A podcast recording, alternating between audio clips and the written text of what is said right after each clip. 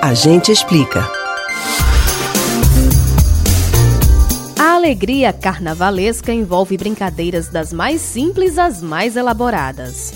O costume de jogar confetes, por exemplo, é uma forma muito simpática de expressar a irreverência dos foliões.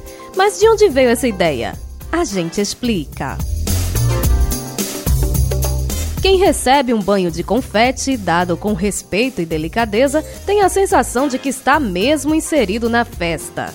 É tanto que, de maneira figurada, a expressão jogar confete em alguém ganhou o sentido de elogiar, reverenciar ou fazer um galanteio àquela pessoa. Voltando ao significado literal, o gesto de jogar confete já foi ainda mais doce, com o perdão do trocadilho. Na origem do costume, segundo pesquisadores, o item era feito de açúcar. No Carnaval da Itália, em meados do século XIX, os pequenos confeitos eram lançados entre os frequentadores dos bailes de máscaras. Já na cidade de Nice, na França, as festas do ano de 1851 começaram com a brincadeira de jogar pétalas de flores ou grãos cobertos de açúcar. A origem da versão em papel também se divide entre Itália e França.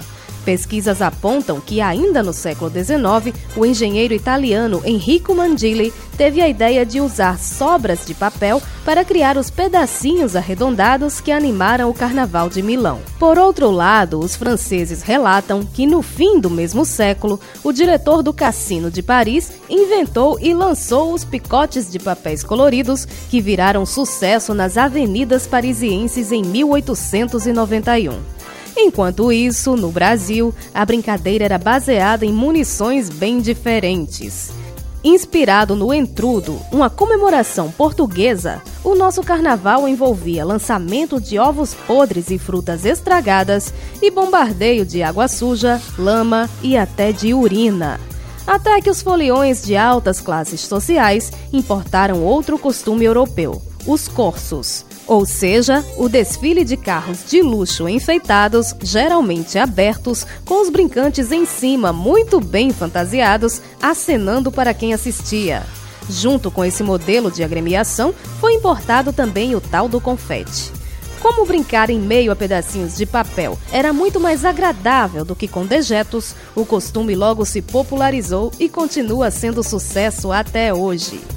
Embora a sujeira nos corpos tenha se tornado irrisória, as ruas ficam cobertas pelos papeizinhos durante e após a folia.